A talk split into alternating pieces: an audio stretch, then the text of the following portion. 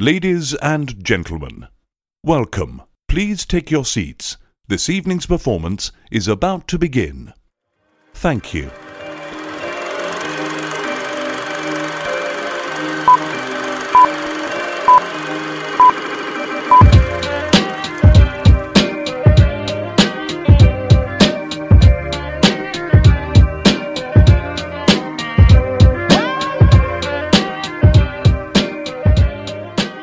Olá, caríssimos, bem-vindos a mais um episódio.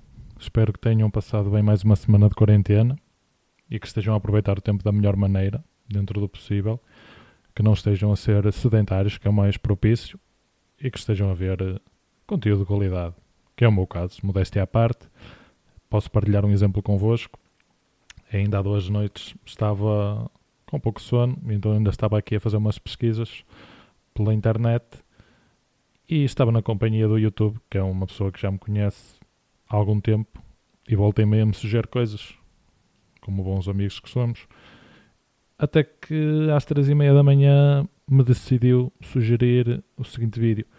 E o que aconteceria se fosse engolido por uma baleia? Anda a descobrir. Ou seja, estamos numa fase em que é este o tipo de conteúdo que o YouTube acha que eu preciso. Ou seja, o estado das coisas já consegue ser visto por aqui. Já estamos a ver maneiras engraçadas de falecer. Mas eu sei que vocês também estão mortos agora por saber qual seria a resposta, e então eu vou resumir para ser mais fácil. Imaginemos que seria um inglês por uma baleia. Não uma qualquer, porque algumas que não têm dentes, então não, está, não dá aquela emoção. Por exemplo, a baleia azul é grande, era fixe, mas não tem dentes, ou seja, não, não dá tanta emoção à coisa. Imaginemos um cachalote que já tem cerca de 12 metros, entraremos na boca dele e para verem a coisa por uma, uma analogia que vos possa ser mais familiar, façam de conta que estariam a passar um corredor, as paredes que se poderiam mexer ou não, não é? depende da vontade da baleia, e que nas paredes teríamos facas espetadas com 20 centímetros. Ou seja, é mais ou menos essa a visão de estar dentro da boca de uma baleia. Ou seja, um sonho até este ponto. Prosseguindo a viagem, passando esta fase com sucesso, começaríamos então a descer pela garganta, onde o ar iria começar a ficar mais rarefeito, ausência quase total de oxigênio, e depois iriam terminar a viagem numa das quatro cavidades estomacais, onde as enzimas vos iriam corroer o corpo todo. Portanto, atenção das agências Abreu e, e etc., que poderão querer come começar a comercializar este pacote turístico. E depois disto, obrigado YouTube, porque eu fui dormir muito melhor. Uma questão que me andava a importunar há anos, consegui ver finalmente esclarecido. Espero, que, espero que estejam a gostar até agora, porque isto é apenas a introdução ao episódio. Por isso, se ainda não mudaram de canal, parabéns, são um público de ouro. E então, prosseguindo e retomando e rematando o assunto do último episódio, onde terminei a falar de funerais e de pessoas serem pagas para neles chorar, gostaria de acrescentar, para quem ainda também não está familiarizado com o termo técnico, e obrigado desde já aos meus queridos ouvintes que prontamente me ensinaram, uh, estas pessoas que eu falei que são pagas para chorar em, em funerais chamam-se carpideiras. E se trata de uma profissão milenar. Temos quem diga que ainda as há por aí, é como as prostitutas, é uma profissão milenar. Há quem diga que ainda as há por aí, não sei, nunca vi, nem nunca requisitei. Portanto, fica este capítulo aqui fechado. Na senda, estive a dar uma vista de olhos a outras profissões dos tempos áureos da humanidade, que tinham também funções bastante características. Por exemplo, o acordador.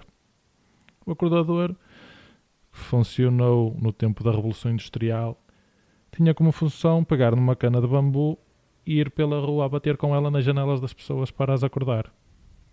Ou seja, muito engraçado. E eu penso, a minha mãe é que tinha vocação para esta. E seria ótimo para as pessoas até não chegarem atrasadas aos seus compromissos, porque ela acrescenta sempre uma ou duas horas em cima à hora real.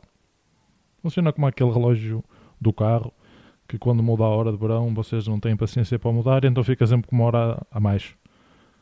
Penso que toda a gente já passou por isto.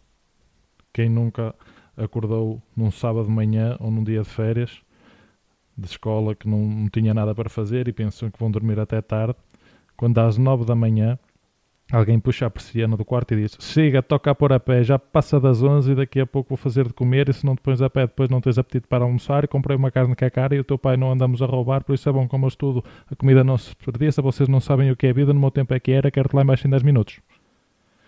E eu que ainda estava a juntar forças para abrir a pálpebra direita, estou tipo: What? O que é que se está a passar?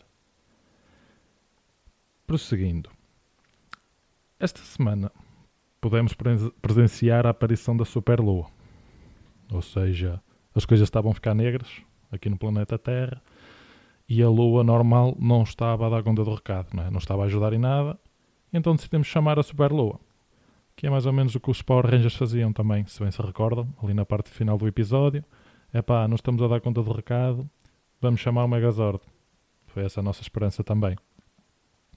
Mas pronto, explicando muito brevemente o que é, que é esta questão da superlua, para quem possa estar mais à parte do assunto. A Lua faz então uma órbita em torno do nosso planeta, órbita é essa que não é constante. Tem um ponto de maior distância, outro ponto de maior proximidade, e esse ponto de maior proximidade chama-se o perigeu.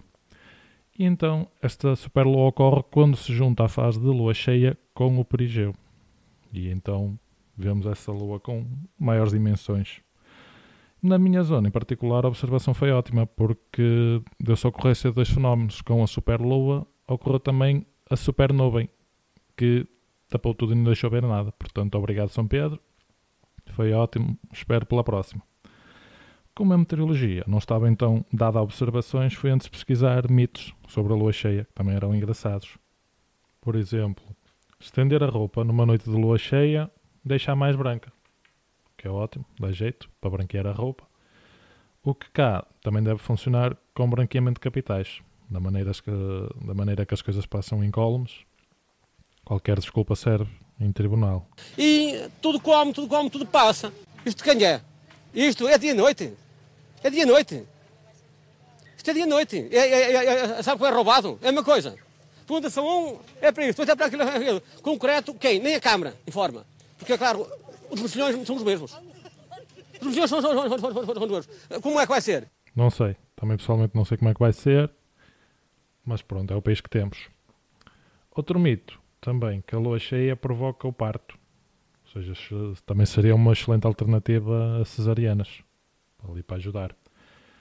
Depois, o mais comum era que a lua cheia tornava também o homem lunático. Havia a história dos lobisomens e tudo mais.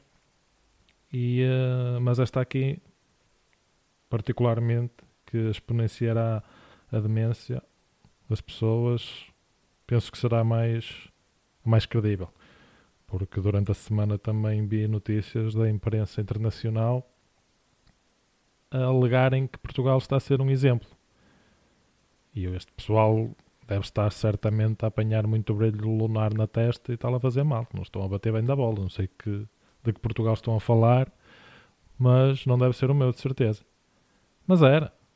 E a verdade é que é, que é isto que está a acontecer, e é neste ponto do, do surto estamos realmente a ser um exemplo e estamos a tomar medidas, estamos a ter atitude, estamos a fiscalizar e é de facto um motivo de orgulho neste ponto. Por outro lado, depois temos alguns dos líderes dos países mais poderosos do mundo a vir a público dizer coisas do tipo: Fui ontem ao hospital, tinha lá uma série de pessoas infectadas com coronavírus, cumprimentei-os a todos com um aperto de mão, sim senhor, não havia problema nenhum. Com o mais largo dos orgulhos. Isto foi dito por Boris Johnson, atual Primeiro-Ministro do Reino Unido. Que, para surpresa de todos, entretanto deu entrada nos cuidados intensivos, pois tinha contraído coronavírus. Há coisas que na vida uma pessoa realmente não está à espera. Depois, temos o mítico Jair Bolsonaro, que também insiste para que as pessoas andem na rua, sim senhor, porque a economia não funciona e depois a pobreza também conduz à morte.